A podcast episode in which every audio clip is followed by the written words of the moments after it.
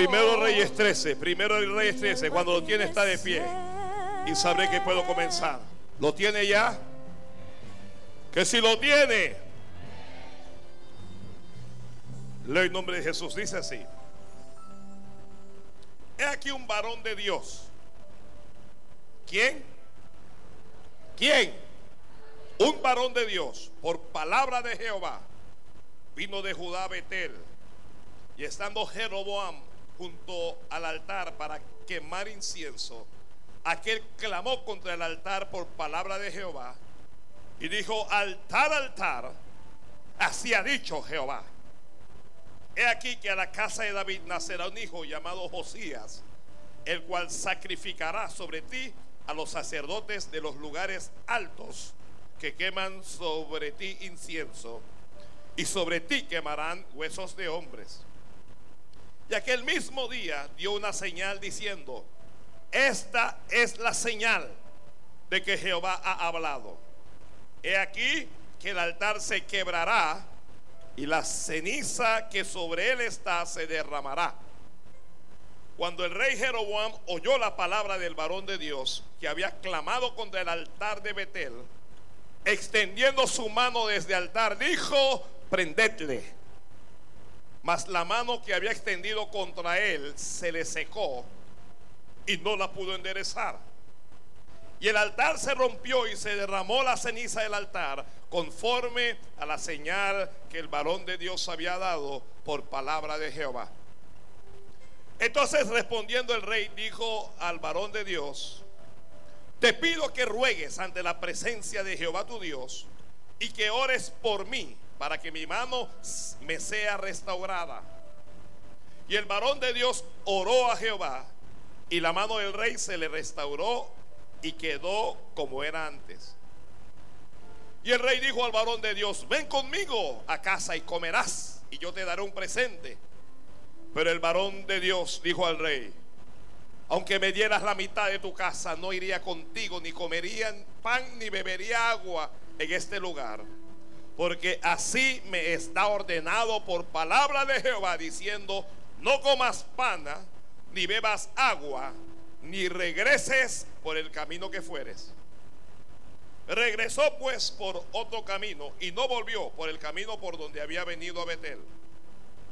Moraba entonces en Betel un viejo profeta, al cual vino su hijo y le contó todo lo que el varón de Dios había hecho aquel día en Betel. Le contaron también a su padre las palabras que había hablado al rey. Y su padre les dijo, ¿por qué camino se fue? Y sus hijos le mostraron el camino por donde había regresado el varón de Dios que había venido de Judá. Y él dijo a sus hijos, ensilladme el asno. Y ellos le ensillaron el asno y él lo montó. Y yendo tras el varón de Dios, le halló sentado debajo de una encina y le dijo, ¿eres tú el varón de Dios que vino de Judá? Él dijo, yo soy. Entonces le dijo, ven conmigo a casa y come pan. Mas él respondió, no podré volver contigo, ni iré contigo, ni tampoco comeré pan, ni beberé agua contigo en este lugar. Porque por palabra de Dios me ha sido dicho, no comas pan, ni bebas agua allí, ni regreses por el camino por donde fueres. Y el otro le dijo mintiéndole, yo también soy profeta como tú. Y un ángel me ha hablado por palabra de Jehová diciendo, tráele conmigo a tu casa para que coma pan y beba agua. Entonces volvió con él y comió pan en su casa y bebió agua. Y aconteció que estando ellos en la mesa, vino, ¿qué fue lo que vino? Vino palabra de Jehová al profeta que le había hecho volver.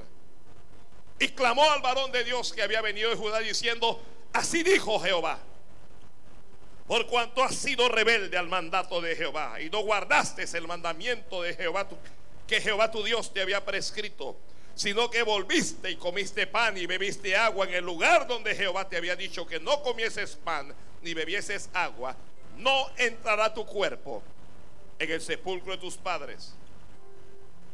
Cuando había comido pan y bebido, el que le había hecho volver le ensilló el asno y yéndose le topó un león en el camino y le mató. Y su cuerpo estaba echado en el camino y el asno junto a él y el león también junto al cuerpo. Y aquí unos que pasaban y vieron el cuerpo que estaba echado en el camino y el león que estaba junto al cuerpo. Y vinieron y lo dijeron en la ciudad donde el viejo profeta habitaba. Oyéndolo, el profeta que le había hecho volver del camino, dijo, el varón de Dios es. Que fue rebelde al mandato de Jehová, por tanto Jehová lo ha entregado al león y le ha quebrantado y matado conforme a la palabra de Jehová que él le dijo. Y habló a sus hijos y les dijo, ensilladme un asno. Y ellos se lo ensillaron. Y él fue y halló el cuerpo tendido en el camino. Y el asno y el león que estaban junto al cuerpo. El león no había comido el cuerpo ni dañado al asno.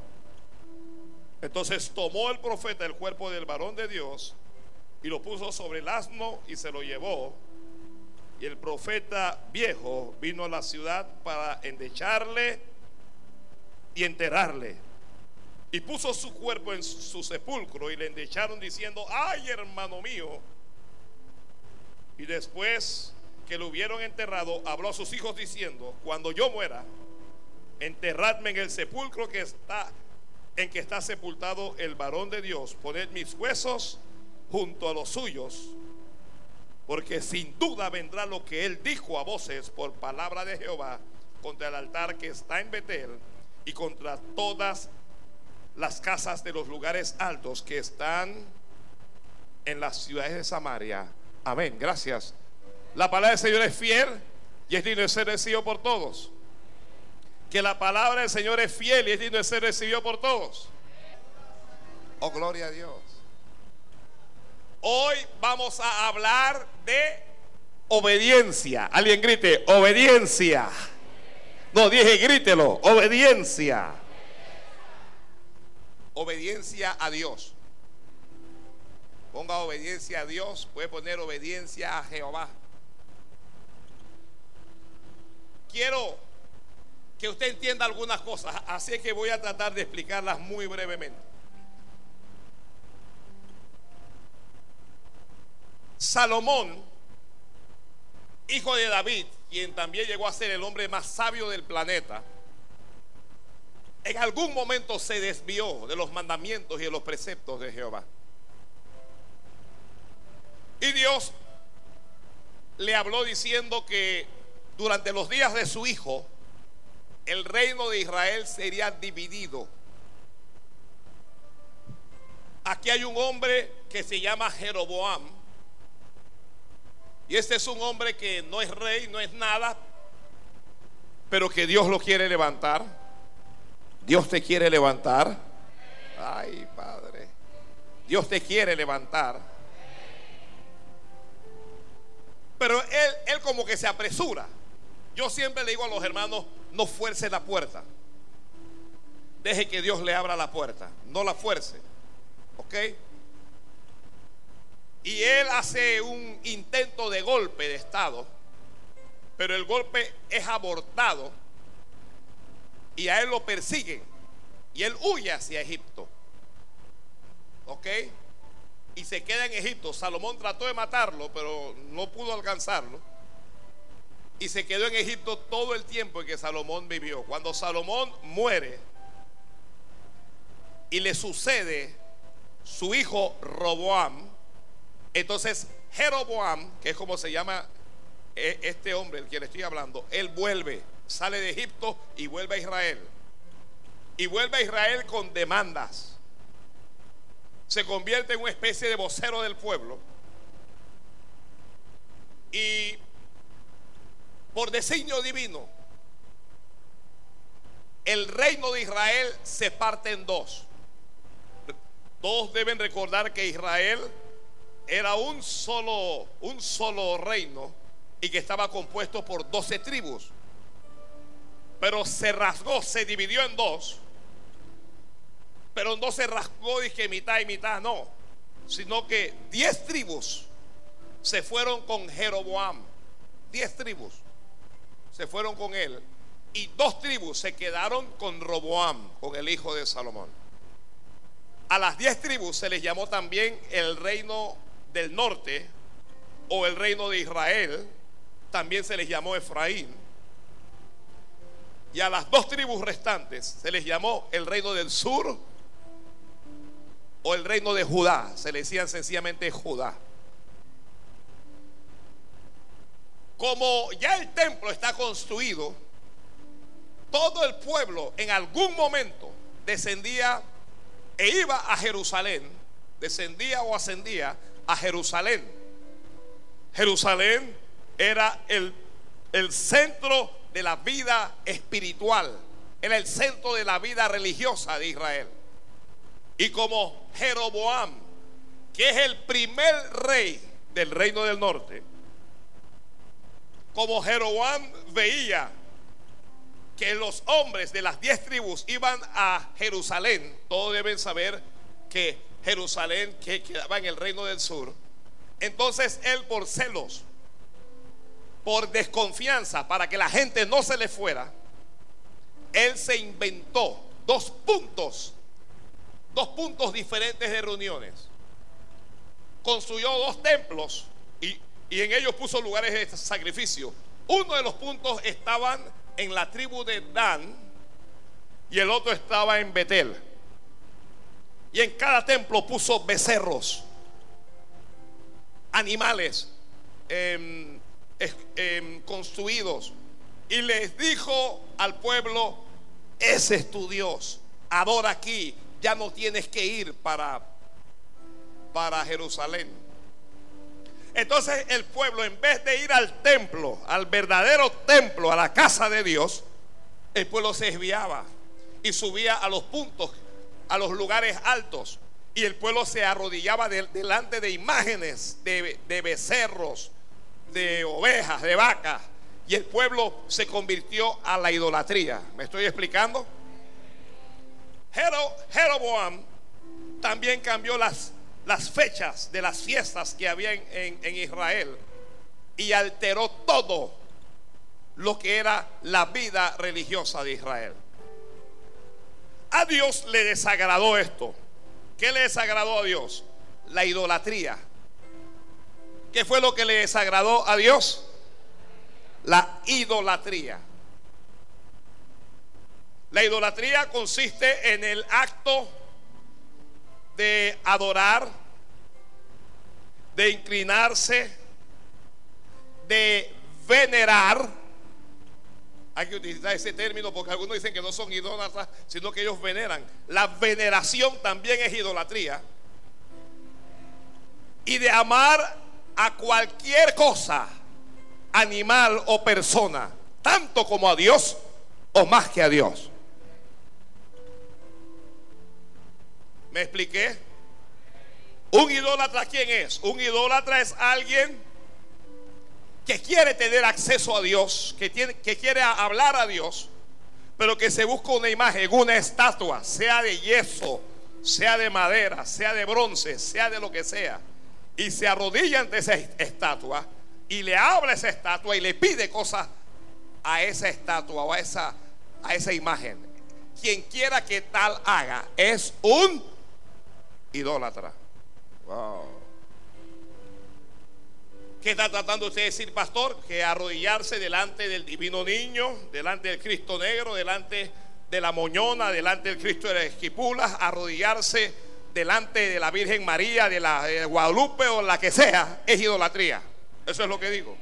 Si usted lee el Salmo 115, usted se va a encontrar con que la Biblia dice que son obras de manos de hombres que tienen ojos pero no ven, que tienen manos pero no palpan. La Biblia lo dice, tienen pies pero no andan.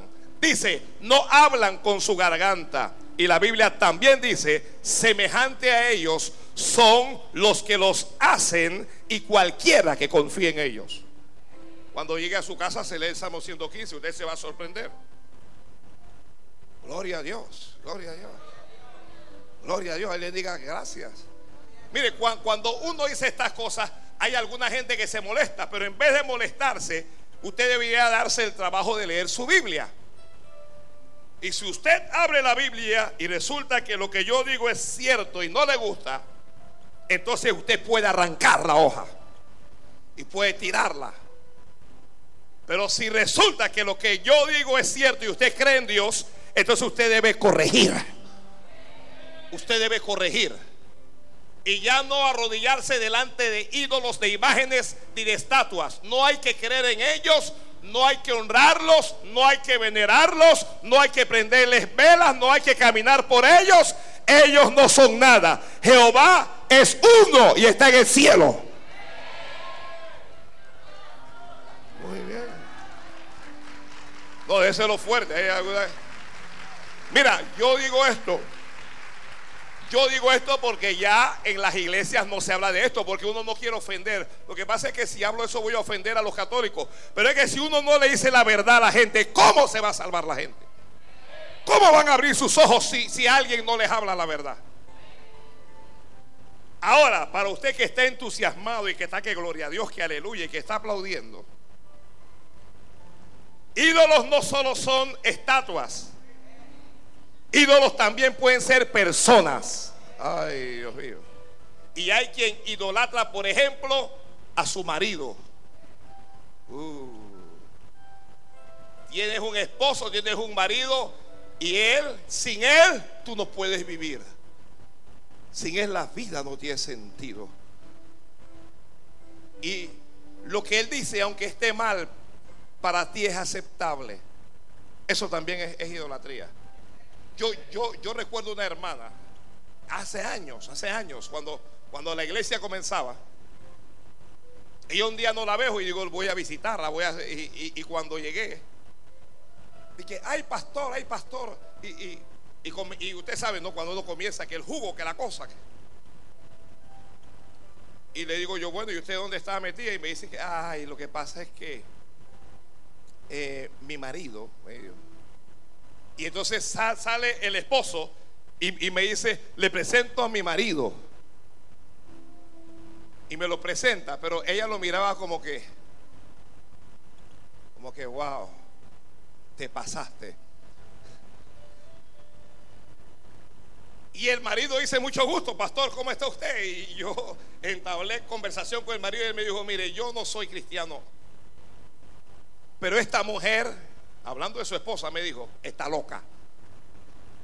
Él me lo dijo. Y ella como, como lo miraba como que... Él, él me dice a mí delante de ella, mire cómo mira. Mire cómo mira. Y él no entendía que él era un ídolo para esa mujer. Ahora, varones, también hay varones que sus mujeres son ídolos para ellos. ¿Ya? Hay unos hombres que sus mujeres son tan, pero tan, pero tan, pero tan, pero tan bonitas que todos los hombres quieren andar con ellas. La celan con todo el mundo. ¿Ya? La celan, la celan con los compañeros de trabajo, la celan con los vecinos. Un hermano de él fue a la casa y la está celando con el hermano. Su padre fue a la casa y aún con su propio padre la cela. Ay, Dios mío. Yo sé que ese no es su caso, pero se lo estoy diciendo. Porque la mujer es objeto de idolatría. Y casi siempre cuando eso ocurre, la mujer o el marido se les va. Porque grave es esto. Cualquier cosa o persona que usted ame tanto como a Dios o más que a Dios, usted lo va a perder. Ay, Padre. También los hijos, no vamos a dejar fuera a los hijos, no vamos a dejar fuera a los hijos. Hay gente que, mire, usted lo, hay, hay damas, hay caballeros que usted los puede insultar, usted los puede, usted los puede, usted les puede estafar, usted los puede golpear, usted puede hacer cualquier cosa y no hay ningún problema. Pero si usted le toca aunque sea aunque sea una uña al hijo, se transforman en unos monstruos. Con mi hijo no. Con mi hija no. Y los muchachos se dan cuenta de ese amor, yo no quiero llamarle enfermizo. No, eso no es un amor enfermizo. De ese amor irracional que los padres le dispensan a los hijos y los muchachos comienzan a hacer lo que les, lo que les da la gana. Entonces usted tiene o nos encontramos con padres a quienes los hijos le dan órdenes y ellos los cumplen. Llegó Navidad, Año Nuevo, llegó el tiempo de clases. Mira, te acabo de comprar la zapatilla, yo no quiero eso. Yo no voy a usar esa, esa zapatilla. No, y usted qué es lo que quiere, que yo quiero una zapatilla de tal marca. Ay, pero papito, pero mamita, no, yo no quiero eso. Y toma la zapatilla y lo arroja a la basura. Ay, no haga eso. Ay, no haga eso. Yo quiero una tableta. Y usted va y hace un esfuerzo y le compra una, una tableta, una, tableta de esas quisquiriquí. Y cuando usted lo trae entusiasmado y contento al muchacho, el muchacho dice, no, ese no es. Yo no quiero eso. Hijos que insultan a la madre. Esto pasa más con las damas. Con los varones pasa, pero en, una menor proporción. Les insultan. Tienen 30, tienen 40 años, están viviendo en la casa de la mamá. La mamá lo está manteniendo a él, está manteniendo a la mujer de él, que ya lo, metió en la casa, y está manteniendo a los hijos de él, y él la insulta encima de eso. Pero la mujer, como está tan Estoy tratando de encontrar una palabra para no ofender, pero voy a decir endemoniada. La mujer como está tan idiotizada, se cala todo eso. Que ay, que pobrecito, que lo que pasa es que él es que es que cuando él era pequeño el padre lo abandonó, es que cuando él era pequeño yo recuerdo que yo le daba unos yo le bajo unos golpes en la cabeza y se afectó y le justifica lo que sea idólatra es esa mujer. Y no hay ninguna diferencia entre quien se arrodille delante de San Martín de Porra o el que se arrodille, es que arrodillarse delante de, tu propio hijo o hija. ¿Ves? Se le fue el gozo, no hay aplauso, no hay gloria a Dios, no hay nada. Yo sabía.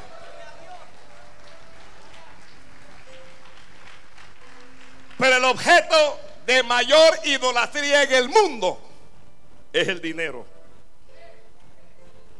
es el dinero. En el mundo hay gente que mataría por dinero. Judas vendió a Jesucristo por dinero.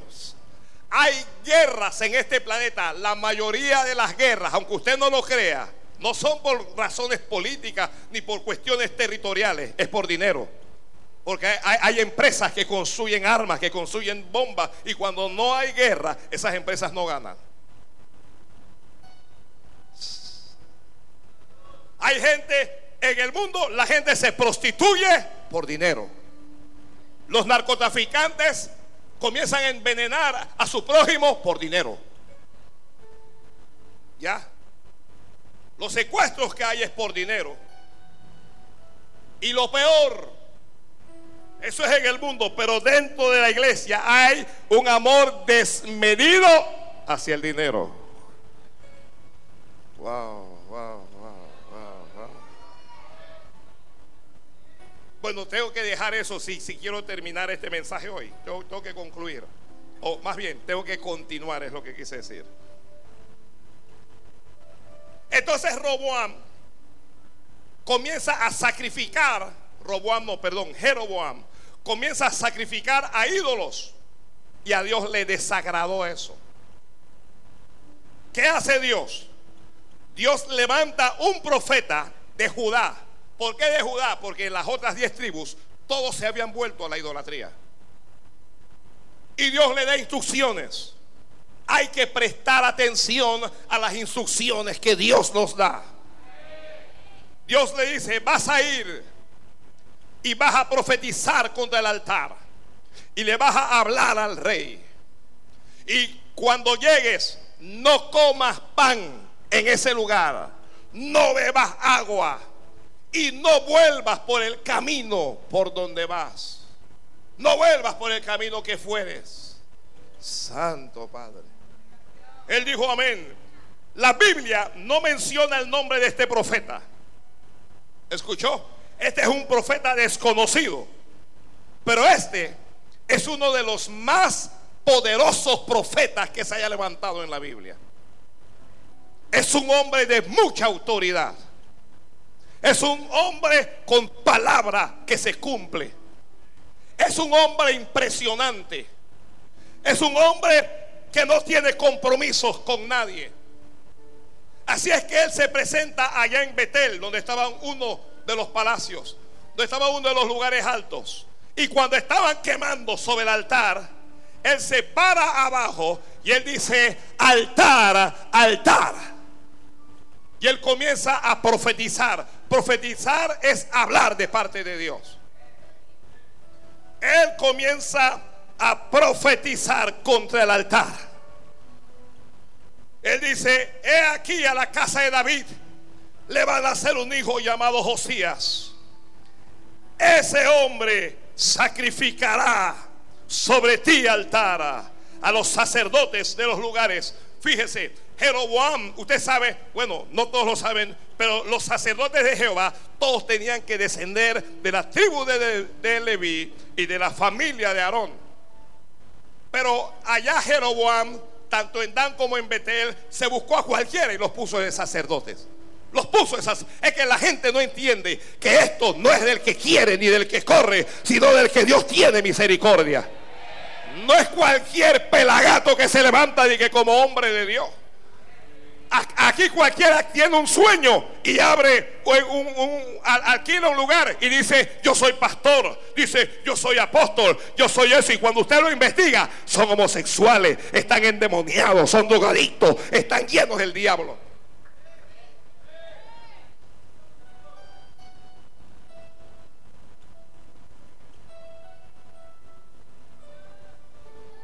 La profecía es esta. Sacrificará sobre ti a los sacerdotes el descendiente de David, Josías. Dice, y sobre ti quemarán huesos de hombres. ¿El que está haciendo? ¿Qué está haciendo el profeta? Está hablando de parte de Dios. ¿Qué está haciendo el profeta? Está obedeciendo a Jehová. Está obedeciendo a Dios. ¿Qué está haciendo? Dígamelo alguien. Obedeciendo la obediencia, lo que están escribiendo, la obediencia a Jehová trae el respaldo de Jehová.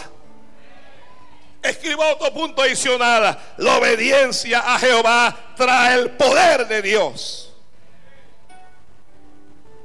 Él habla y no se queda callado. Y él dice, y les voy a dar una señal. Este es un profeta. Y les voy a dar una señal de que Jehová ha hablado.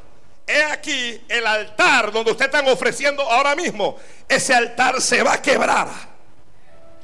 Y dice, y la ceniza que están quemando sobre ella se va a derramar. Palabra, este hombre está, este es un hombre que, que, que Oiga, le estoy hablando que él está hablando contra todo el ejército, contra el rey, contra todo, pero Dios está de su lado. Y cuando Dios está de tu lado, hay respaldo. Viene respaldo de Dios para ti. Viene respaldo de Dios para ti. Ah, alguien agárrese esto. Jeroboam, que es rey, se da cuenta de lo que él está hablando. Y como él es ley y los reyes hacen lo que les da la gana, se levanta, extiende su mano contra el profeta y dice: Prendedlo, cójanmelo preso. Pero la Biblia dice que no pudo encoger la mano. La Biblia dice que las manos se le secó en aquella misma hora. ¿Alguien va entendiendo por qué yo digo que este es uno de los más poderosos hombres que ha, que ha aparecido en la Biblia? Lo señaló y dijo, prendedlo, me lo toman preso, pero no la pudo encoger. ¿Por qué no la pudo encoger? Porque el profeta no estaba hablando de él mismo. Porque el profeta estaba hablando de parte de Jehová. Y cuando tú hablas de parte de Jehová, Jehová te va a defender. Santo Dios, alabe y alabe. Alaba ahí que ya el agua comenzó a hervir. lo dijo, cójanlo preso. Pero no pudo enderezar la mano. Alguna gente hoy creen que pueden calumniar, que pueden acusar y que pueden señalar a los hombres de Dios. Yo tengo malas noticias para esas personas. La vida se te va a secar. Ay, Dios mío, ay, Dios mío, ay, Dios mío. Yo tengo malas noticias para esa persona. La mano se te va a secar. La mano se te va a secar. Dios no va a permitir. Mire, si hay algo que nosotros necesitamos para hacer la obra de Dios, es respaldo de Dios. Porque si Dios no nos respalda, ¿cómo hacemos este trabajo? Y Dios no va a permitir que los calumniadores, que los mentirosos, que los homosexuales que se ocultan detrás de esos mentirosos y detrás de esos calumniadores. Dios no va a permitir que los ateos, que los incrédulos, que los enemigos de la, de la fe, que los perros, según habla Pablo en la Biblia, que los perros puedan levantar su mano o su boca contra los hombres de Dios. Y algo va a comenzar a ocurrir en este bendito país para que respeten. Para que respeten. Aquí van a respetar. Usted, usted, usted lo va a ver. Usted lo va a ver con sus ojos. Usted lo va a ver con sus ojos.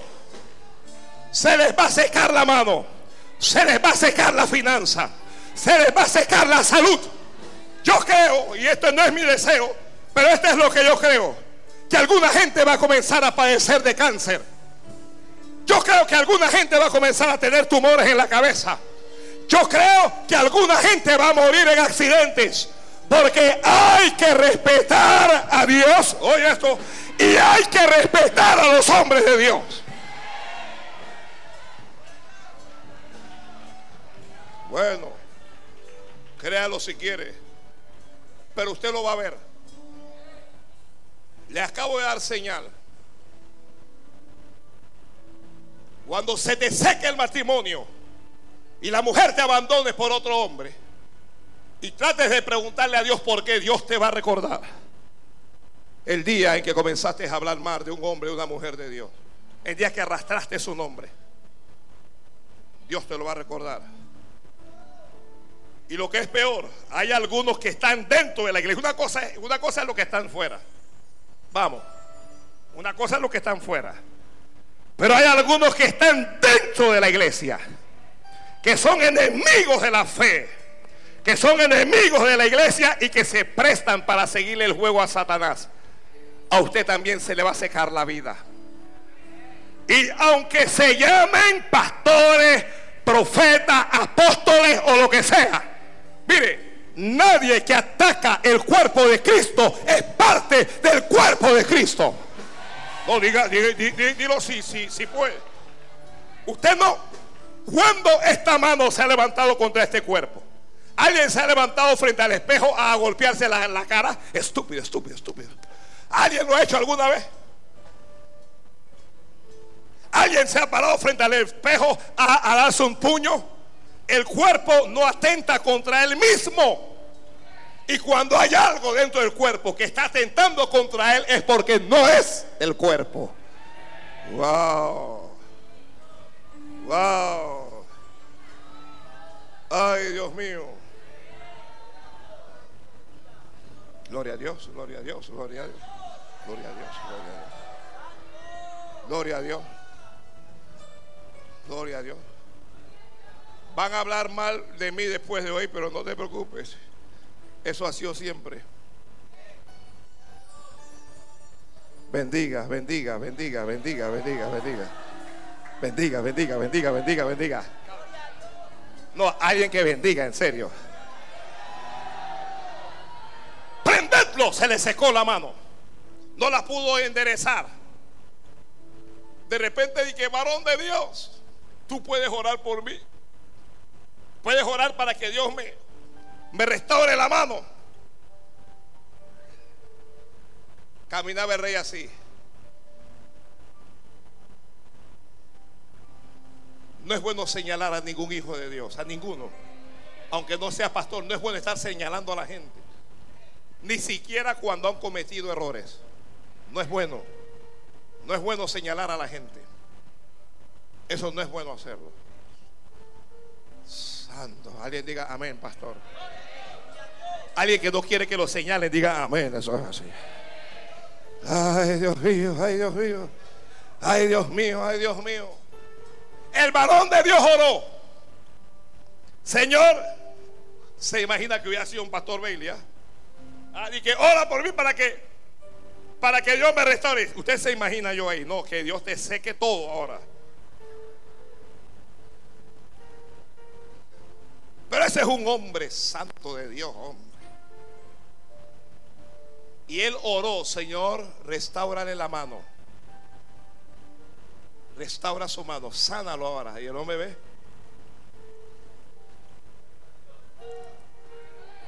Comenzó otra vez.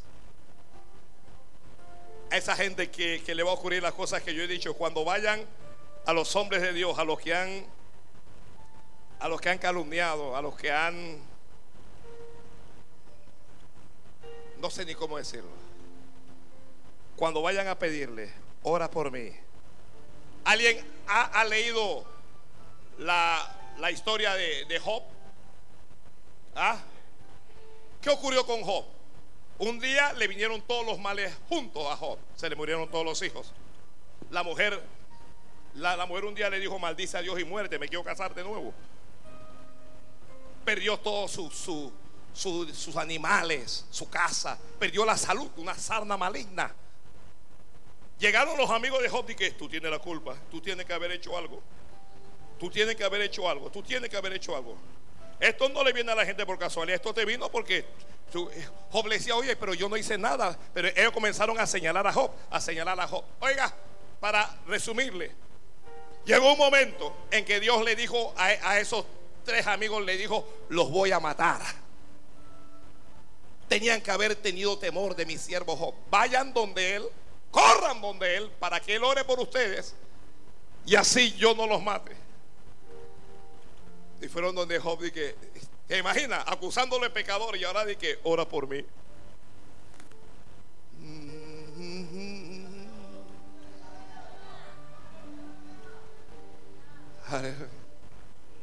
Si usted no, no, no alaba, voy a tener que alabar yo mismo.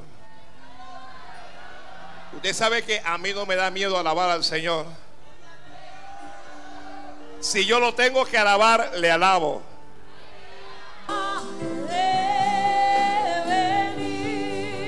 Dios le restauró la mano. Dios le restauró la mano. Dios es Dios de misericordia. Alaba. Dios es Dios de misericordia. Y yo no sé qué se te ha secado, pero Dios te lo va a restaurar.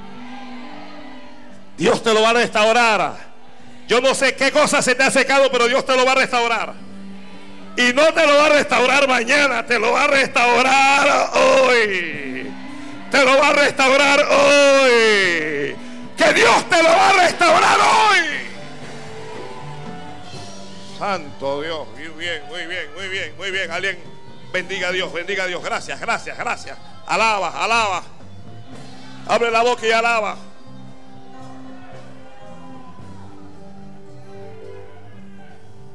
Jeroboam está impactado.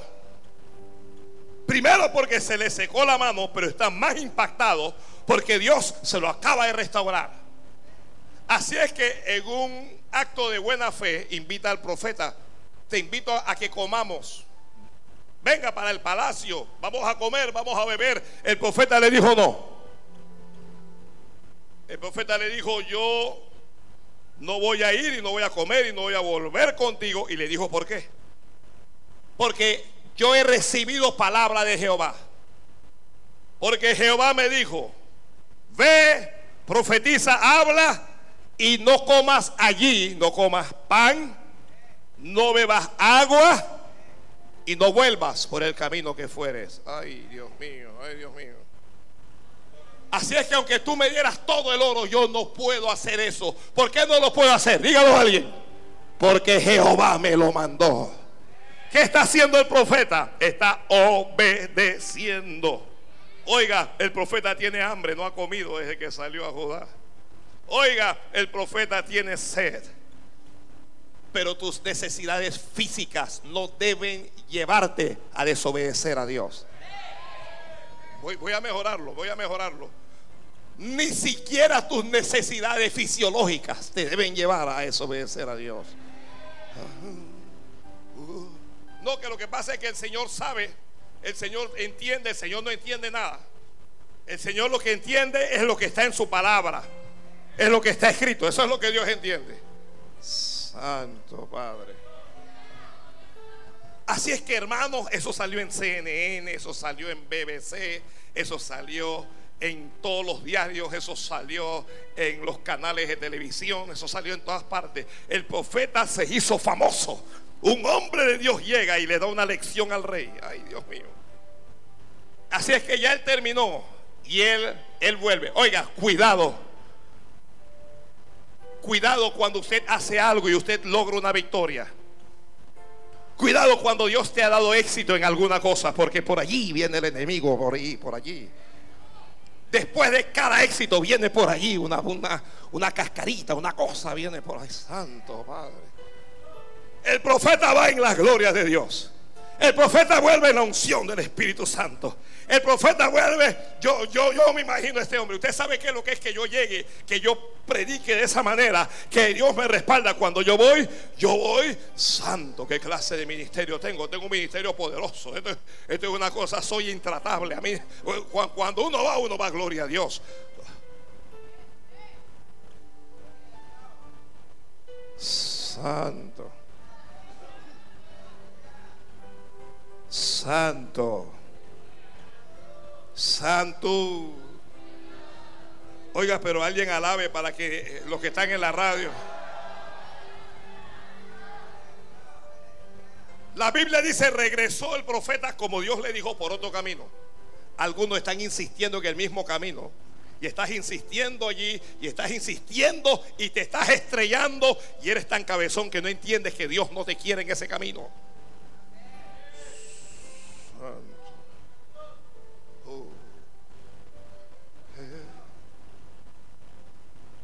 No vuelvas por el camino que fueres. Hay algunas cosas que te funcionaron cuando fuiste, ya no te van a funcionar más. Así que el profeta dijo, yo me voy por otro camino. Gloria a Dios, gloria a Dios, gloria a Dios, gloria a Dios. La Biblia dice, moraba entonces en Betel un viejo profeta. ¿Cómo era este profeta? No dígalo a alguien fuerte. ¿Cómo era este profeta? Cuidado con los profetas viejos.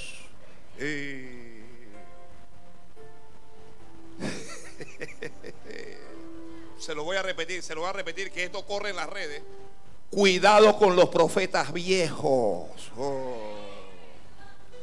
Santo Dios. ¿Por qué? Porque los profetas viejos desean todo lo que tienen los nuevos. Ay, ay, ay. Cuidado con los profetas viejos porque son envidiosos. Ay, Dios mío. Mire, moraba en Betel un viejo profeta. Pero él tenía rato que no profetizaba nada. Vivía en Betel y veía lo malo y no decía nada. Pero ahora que llegó este varón de Dios con señales, con palabra profética, con unción, con autoridad, Ahora es que a él se le ocurre que quiere hacer algo. La Biblia dice, vino un hijo y le contó todo lo que ocurrió. Y también le dijo lo que el varón de Dios le dijo al rey. Y el profeta viejo, escuche esto. El profeta viejo le, le dice al hijo, ¿por qué camino se fue? Y dice, bueno, se fue por tal camino. Y el profeta viejo, ya está viejo. ¿Cómo está el profeta? El profeta viejo le, dice a sus hijos, ensilladme un asno lo voy a alcanzar. Yo tengo un problema con este profeta. Este profeta es un instrumento genuino de Satanás, pero me llama la atención que es profeta. Es profeta. No se equivoque que él es profeta.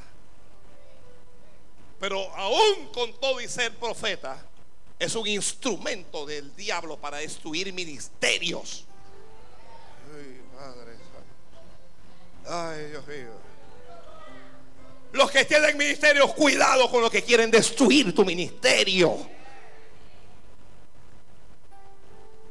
Y esto se da también en los empleos. Tienes un amigo, tienes una amiga, se sonríe contigo. Tú juras que ella te ama, tú, tú le amas. Pero ella te tiene envidia y quiere lo que tú tienes y va a hacer hasta lo imposible para que te despidan. Santo, ay Dios mío, ay Dios mío. Mm. Ensilladme un que lo voy a alcanzar. Y lo alcanzó. El profeta joven, el varón de Dios, a, uno le voy a llamar el profeta viejo y al otro le voy a llamar el varón de Dios. El varón de Dios. La Biblia dice que se sentó debajo de una encina. Cuando lo halló, lo halló sentado debajo de una encina. Alguien dígame por qué. Alguien dígame por qué. Porque estaba cansado. Y cuando tú estás cansado o cansada, el diablo puede aparecer. Cuidado con lo que dicen, estoy cansado de esto ya. Ya no aguanto más, cuidado. Que viene una propuesta indecorosa.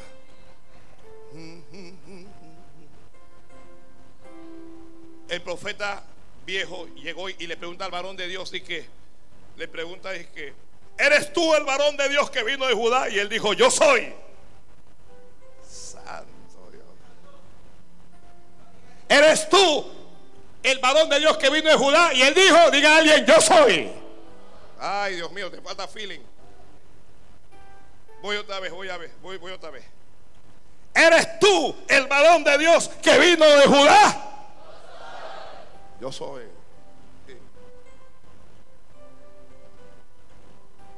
Y el profeta viejo le dice, ven conmigo a casa, come pan, ven a mi casa y come pan. Lo encontró cansado, hambriento, ahí tirado. Pero el varón de Dios le respondió, no podré. Mire lo que el varón de Dios le dice. No le dijo, no quiero. Dijo, no podré. O sea, sí, sí quiero ir. El punto es que no podré. No podré volver contigo.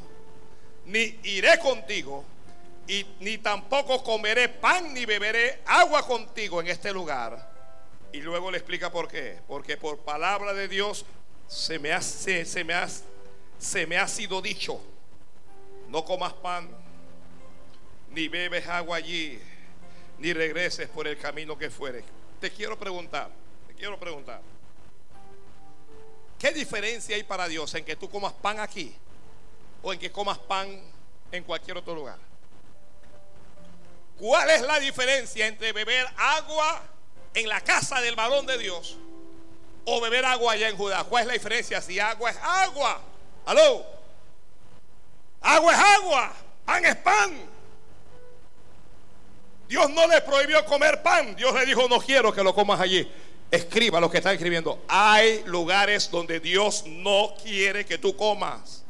Agarra, agarra, agarra, agarra. Ay, voy a repetir esto. Este mensaje está saliendo lindo. Hay lugares donde Dios no quiere que tú comas.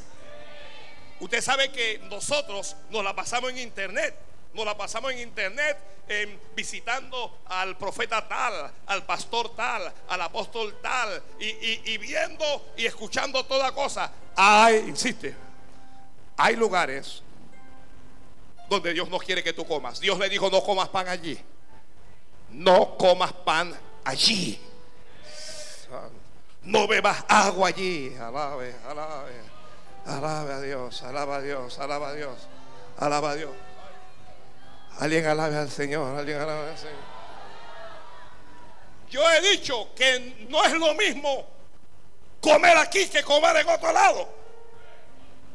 Que no es lo mismo recibir la palabra de Dios en un templo que, que en otro. Que hay lugar, hay un lugar donde Dios te quiere. Agarra.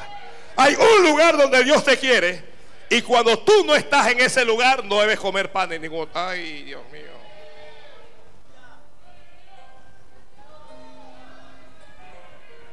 No voy a volver contigo, no puedo comer de tu pan, no puedo beber de tu agua, no puedo ir a tu casa porque Dios me ha dicho que no coma pan allá. ¿Quién se lo dijo? Dios. Dios. ¿Quién se lo dijo? Diga alguien. Dios. Dios me dijo que no vuelva por el camino por donde yo fui. ¿Quién se lo dijo? Dios. ¿Quién fue el que dijo que hay que hacer discípulos? Dígame alguien. Fue Dios. ¿Quién fue el que dijo que hay, que amar y hay que estar en la casa de Dios? No le escuché. ¿Quién fue el que dijo que debemos vivir en santidad? ¿Quién fue el que dijo que debemos diezmar y ofrendar? Dios. Dios. Fue Dios. ¿Quién fue el que nos ordenó orar? Dios. Fue Dios. Pero siempre vamos a encontrar a personas que tratarán de hacernos desobedecer a Dios. La serpiente se acercó a la mujer en el huerto. Ya Adán estaba ocupado en sus negocios y la serpiente se acercó. ¿Usted sabe cómo es? Suavecito. La mujer estaba con, una flor allá en el, en el huerto. ¿Me quiere? No me quiere. ¿Me quiere? Usted sabe que la, la, la, mujer siempre me quiere, no me quiere. Me quiere, no me quiere, no me quiere, me quiere, me quiere, no me quiere. Ay. Siempre la mujer de que, de que tú me quieres. Y el marido dice que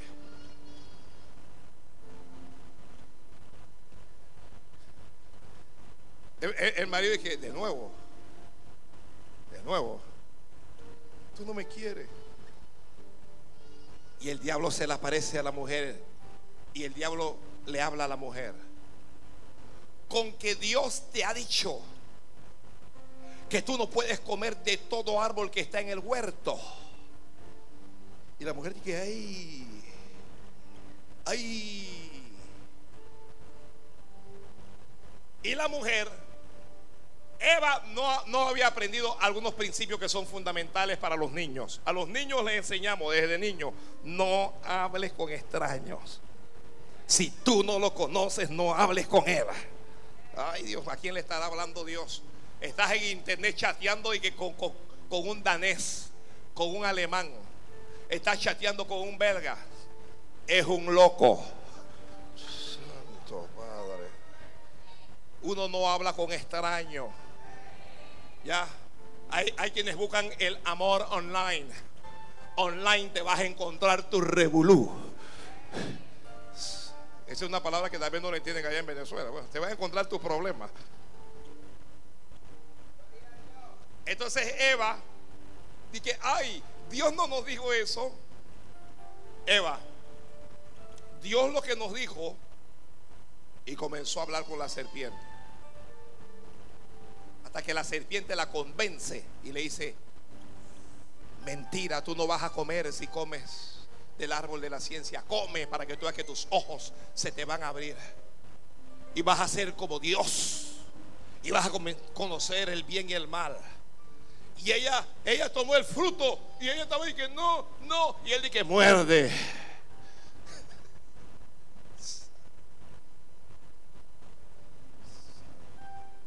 Muerde. Gloria a Dios, gloria a Dios. Si usted no alaba a Dios, yo mejor me voy. Mejor me voy.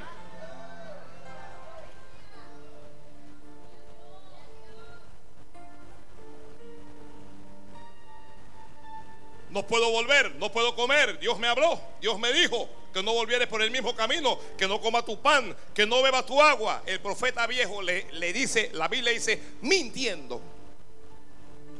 Le dice, mira, yo también soy profeta. Yo soy profeta como tú. Y un ángel me ha hablado. ¿Quién le habló? ¿Quién, quién, quién le habló? Observe que el varón de Dios le dijo, Dios me habló. Ahora el profeta viejo dice, un ángel me ha hablado. ¿Quién es más, hombre? ¿Quién es más? Ningún ángel, escriba esto, ningún ángel es más que Dios y ningún ángel es más que la palabra de Dios. Escriba eso. Pablo dijo, cualquiera que viniera a vosotros con otro evangelio diferente del que ya os fue anunciado, aunque fuera un ángel del cielo, sea anatema. ¿Qué es un ángel? Un ángel es un mensajero. Ningún pastor es más que Dios. Y ningún pastor es más que la palabra de Dios. La, gente va donde los pastores. ¿Usted qué piensa? Que yo me debo divorciar porque mire que mi marido no me quiere, mi marido me maltrata, mi marido. ¿Y usted qué dice, pastor? Vamos a la Biblia. ¿Yo qué puedo decir? Vamos a la Biblia. Antes de ir a su pastor, vaya a la Biblia a ver qué dice la Biblia. Y si ya la Biblia le habló, no vaya porque él no es más que la Biblia. Santo Padre. Y hoy nos encontramos con pastores aconsejándole a la gente que se divorcie. ¿Quién es un pastor para dar ese consejo? ¿Quién es un quién es un un apóstol para dar ese consejo? No son apóstoles de nada. ¿Quién, quién, quién es para dar ese consejo? Santo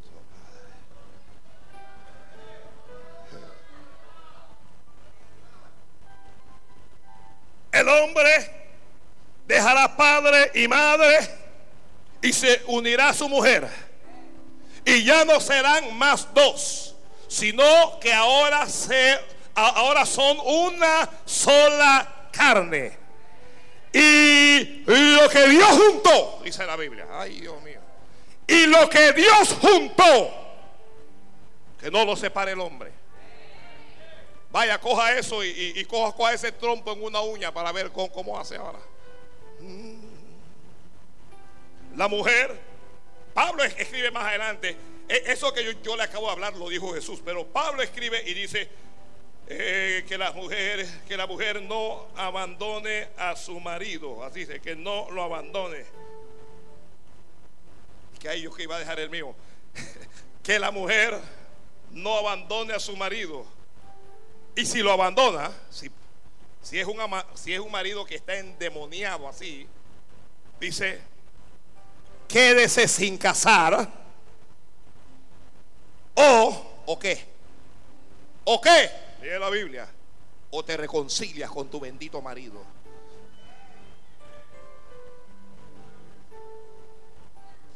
Por eso es que a la gente no le gusta oírme a mí. Mm.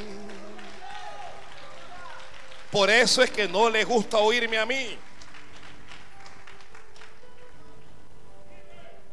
Pastor, me golpea, me maltrata, pero yo no lo elegí por ti. Tú lo escogiste, te lo aguantas. Llévalo a, las autoridades. Yo le he dicho a las mujeres de esta congregación que cualquier hombre de esta misma iglesia, cualquier cristiano que le levante la mano, usted vaya a la corregiduría, vaya a los juzgados y me lo mete preso. Lo mete preso. Yo lo visito, no se preocupe. Pero usted métalo preso. ¿Para qué?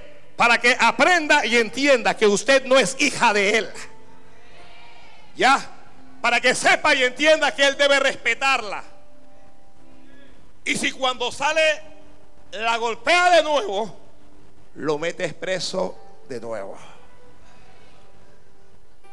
No, alguien dígame amén. Eso, eso. Pero ¿con qué clase de pastor es ese? ¿Cómo él va a dar ese consejo? ¿Y usted qué quiere? ¿Qué, qué quiere? Si usted no quiere que lo metan preso, no levante la mano a su mujer. Mira que está ahí que habla Jehová. Una hermana aquí, Shamaraman, Sanama, Yama,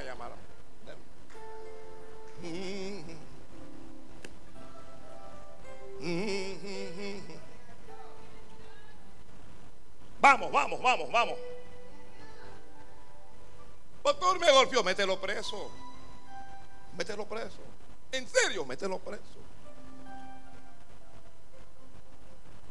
30 días, 60 días, no, no le va a hacer mal, lo va a hacer reflexionar y entender.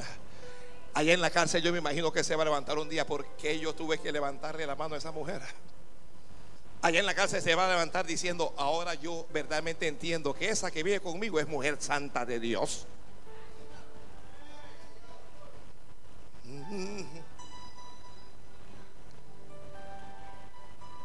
Ay. Esto se puso como, como tenso, así que déjeme cantar para... Varón de Dios, vuelve porque un ángel me dijo que tú podías venir, que tú podías comer conmigo. Un ángel de Dios me lo dijo. No desobedezcas a Dios. Siempre el enemigo va a levantar a alguien que te va a incitar para que desobedezcas a Dios. Te va a incitar para que le desobedezcas. Yo he visto gente así. Y tú vas a hacer el ayuno. Tú vas, tú vas a ayunar. Yo no. Yo no. Ya el precio lo pagó Jesucristo. Nosotros que está ayunando.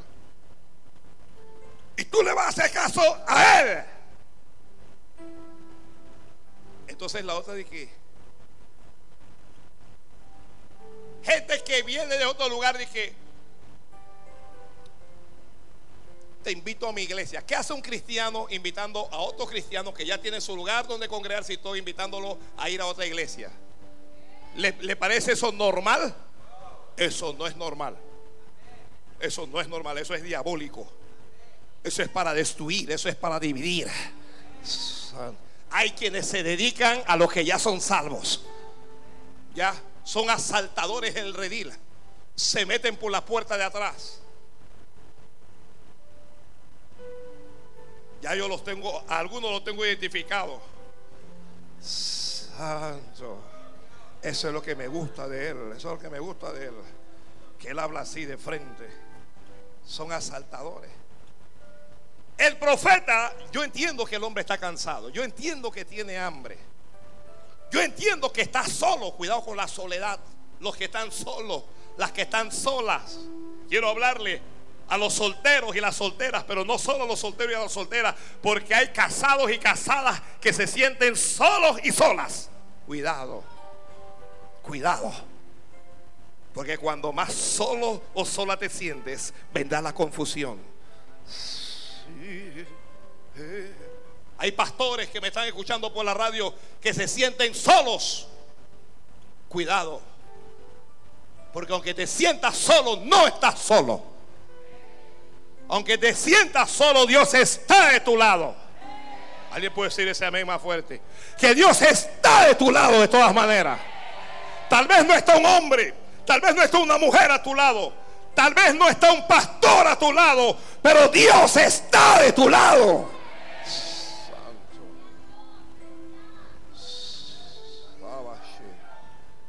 Alguien diga, Dios está conmigo. No, eso no soy yo, Dios está conmigo. Oh, Dios está conmigo, Dios está conmigo, Dios está conmigo. Abre la boca, Dios está conmigo. Abre la boca, Dios está conmigo. El varón de Dios desobedeció. Me duele, este, este es un hombre. Mire, si este hombre, si su ministerio no termina como terminó, este hombre probablemente hubiera, hubiera sido más grande que Elías. Este hombre volvió, volvió, volvió. ¿Alguien está escribiendo? No vuelvas al lugar, no vuelvas a la condición, no vuelvas al pecado, no vuelvas a la situación de la que ya Dios te sacó. santo. Súbelo, súbelo. No vuelvas a eso. Ya Dios lo había sacado a él de Betel. Él llegó, profetizó y salió en victoria. Salió en bendición. No vuelvas. No vuelvas. No vuelvas. No vuelvas a eso. Si ya Dios rompió con esa relación, con ese noviazgo que fue tóxico, no vuelvas. No vuelvas allá. Si ya Dios te sacó de ese pecado, no vuelvas. Pastor, lo que pasa es que, es que, es que eh, yo no quiero pecar, pero es que Él trabaja donde yo. entonces, pues, ¿qué vas a hacer? Tienes que tomar una decisión. No vuelvas. No vuelvas. No vuelvas a la brujería de la que ya Dios te sacó. Si ya, ya Dios te sacó de eso, ¿cómo vas a volver? No vuelvas a la santería de la que ya Dios te sacó. No vuelvas a la droga de la que ya Dios te sacó. No vuelvas al alcohol de donde Dios te sacó. No vuelvas al cigarrillo, a la nicotina. No vuelvas. Miren, algunos ni siquiera deben volver a los barrios de donde Dios los sacó. Si ya Dios te sacó de allí, ¿qué haces tú? ¿Qué haces tú metido allí? ¿Qué haces metido en esos barrios? No, que es que yo estoy sirviendo a Dios. No vuelvas allí. Ay, Padre. Ay, Dios mío.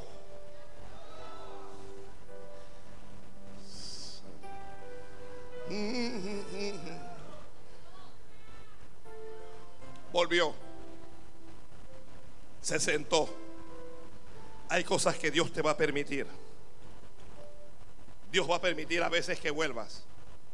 Dios va a permitir que comas. Dios va a permitir que bebas.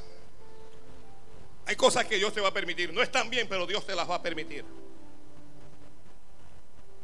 Y cuando estaba sentado en la mesa ya, cuando ya estaba terminando la comida, el profeta viejo, al que no le venía palabra, le vino palabra.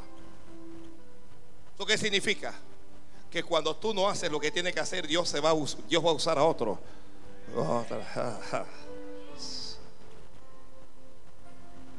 A mí me llama la atención de que Dios utilizó a este mismo mentiroso.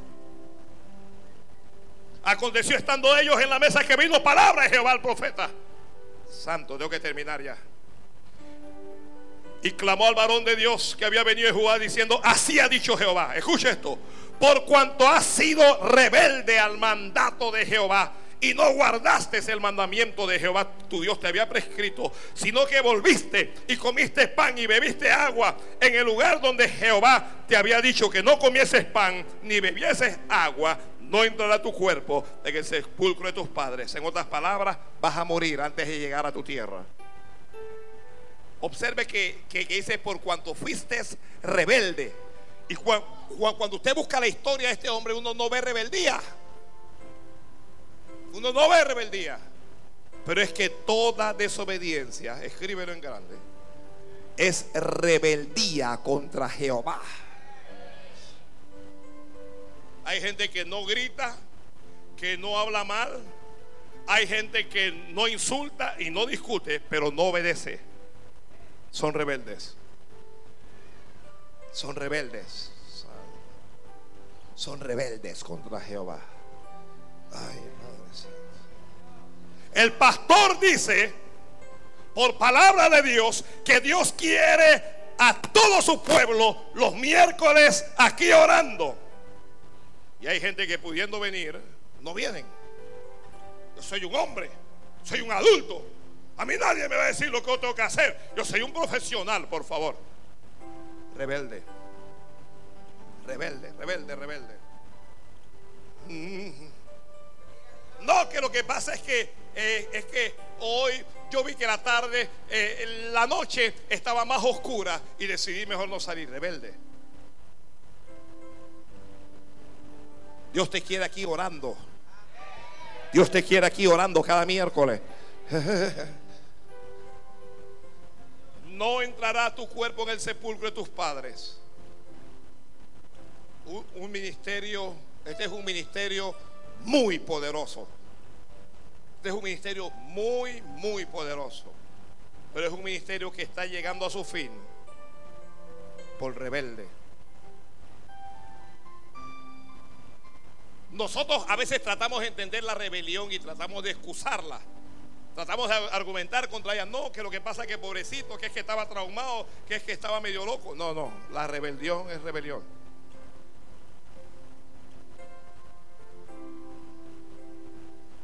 Él se arregló el varón de Dios, el que lo hizo volver, ahora le preparó. La Biblia dice, escuche esto, escuche esto. Cuando cuando había comido pan y, bebido, el que le había hecho volver, le ensilló el asno. Eso para usted tal vez no signifique mucho, Pero todos deben recordar que al principio, cuando a él le hablaron del varón de Dios, él le dio a sus hijos, ensílleme el asno. No lo hizo él mismo. Pero ahora que él hizo al hombre caer, él mismo le está ensillando el asno. Hay una nota aquí curiosa que yo no sé. Me hubiera gustado ver a ese varón llorar. Me hubiera gustado verlo pedir perdón a Dios. Él le dio la palabra al varón y el varón se impresionó, no dijo nada. Cogió su asno, se dirigía a su casa. Un león en el camino lo topó y lo mató. El león lo mató. No lo mató para devorarlo, para comerlo. Lo mató para demostrar el juicio de Dios. Observe que la Biblia dice que el león lo mató y el león se echó allí al lado del cadáver y al lado también estaba el asno. El león no mató al asno, solo lo mató a él y se tiró allí. Santo Dios. Me llama la atención que el león lo mata y el león no se va, el león se queda allí. ¿Qué estaría haciendo el león allí? Dígalo a alguien. Uno, testificando. Dos, cuidando el cuerpo del varón. Porque varón de Dios es varón de Dios hasta cuando está muerto. Santo Madre. Me voy a volver loco aquí. Varón de Dios es varón de Dios hasta cuando está muerto. La gente pasaba, pero nadie se atrevía a acercarse porque el león va a acabar con él. Nadie se atrevía a tocar el cuerpo porque ese león va a acabar con ellos. Luego le dijeron al profeta viejo, mira, está tirado así. Y él dijo, preparen el asno que yo voy. Y él fue. ¿Por qué el asno estaba allí? Mire, un asno puede ser asno uno puede ser asno, pero ningún asno se queda de un león, por muy asno que sea.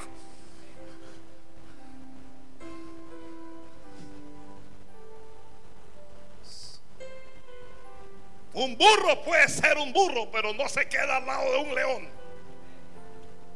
El asno se quedó allí. ¿Por qué se quedó allí? ¿Por qué se quedó allí? Para que pudiera llevar el cuerpo del varón de Dios.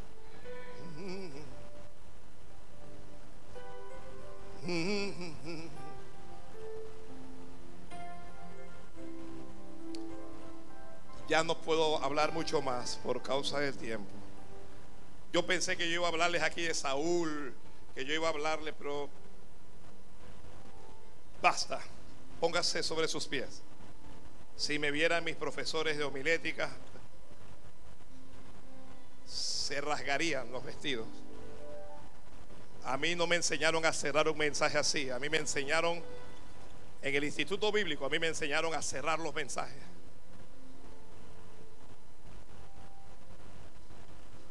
Había que hacerlo con una recapitulación de los principales puntos. Había que hacerlo con un testimonio impresionante. Había que hacerlo con un hecho notorio. Pero no, se acabó. Se acabó. Altar, altar. Esta es la señal. Es un hombre de palabra. Es un hombre de señales. Es un hombre que restaura vidas. Es un hombre poderoso. Pero es un hombre que desobedeció a Dios. Dios te ha de bendecir mucho. Dios, Dios te ha de bendecir mucho. Lo voy a repetir porque yo sé que Dios quiere que esto llegue a algún corazón. Dios te ha de bendecir mucho. Aquí hay gente que sencillamente Dios los va a levantar. Ministerialmente. Dios los va a levantar proféticamente. Dios los va a levantar económicamente. Dios los va a levantar políticamente. Pero Dios demanda de ti obediencia. Atención mamá, atención papá. Obedece. Para que tus hijos no crezcan delante de ti siendo rebeldes. Para que tus hijos mañana no se levanten contra ti y no alcen sus manos contra ti. Obedece. Obedece. Atención iglesia. No hables contra ningún hombre o mujer de Dios. No lo hables, no lo digas. Deje que hablen, deje que despotriquen, deje, deje que digan lo que quiera. Usted ore. Usted ore por misericordia. Cuando usted ore, no ore por el varón contra, contra el que están hablando o la mujer contra quien están hablando. Ore por la persona que está hablando. Te bendigo, mujer. Ore por la persona que está hablando. Porque es reo de juicio. Ore por misericordia. Atención, jóvenes. A obedecer a sus padres y a sus madres. A veces usted no va a estar de acuerdo. Pero para obedecer a Dios no hay que estar de acuerdo con Él. A veces hago cosas que no quiero hacer. Les diré que aún en el altar, a veces digo cosas que no quiero decir. Pero las digo por obediencia. A veces digo cosas que me incomodan. A veces digo cosas que me molestan. Pero el apóstol dijo, es menester obedecer a Dios. Es menester obedecer a Dios. Obedecer a sus padres, a sus madres, a sus autoridades, obedecerles. Obedecerles. La desobediencia trae muerte. La desobediencia trae ruina. La desobediencia trae juicio. Trae enfermedad. La desobediencia trae pecado. La desobediencia. La desobediencia te aleja de la voluntad de Dios. Obedecer no siempre es agradable. Jamás olvidaré aquel momento en que una persona literalmente me agredió, no físicamente, pero me agredió emocionalmente. Y yo acudí a las autoridades de la iglesia. Mire, esta persona me ha hecho esto y me ha hecho esto. Y esta persona me ha, me ha lastimado, esta persona, y me hizo esto y me hizo aquello. Y ese hombre de Dios me miró y me dijo, muy bien, me dijo, ve ahora y pídele perdón. Y yo dije, ¿qué? ¿No me escuchaste? Usted no escuchó lo que yo dije. Fue él quien me lastimó. Fue él. Yo, yo ni siquiera le dije nada. Él dijo, sí, ya lo sé. Ve y pídele perdón. Y yo comencé a llorar. Lloraba de la impotencia, lloraba de la rabia. Lloraba porque yo no podía creer que me estaba diciendo eso. Lloré he llorado. Yo creo que ni siquiera delante de Dios he llorado yo tanto como yo lloré de, la molestia que sentía. Pero cuando logré secar mis lágrimas fui donde esa persona y le pedí perdón. Me sentí ridículo. Me sentí humillado. Pero obedecí.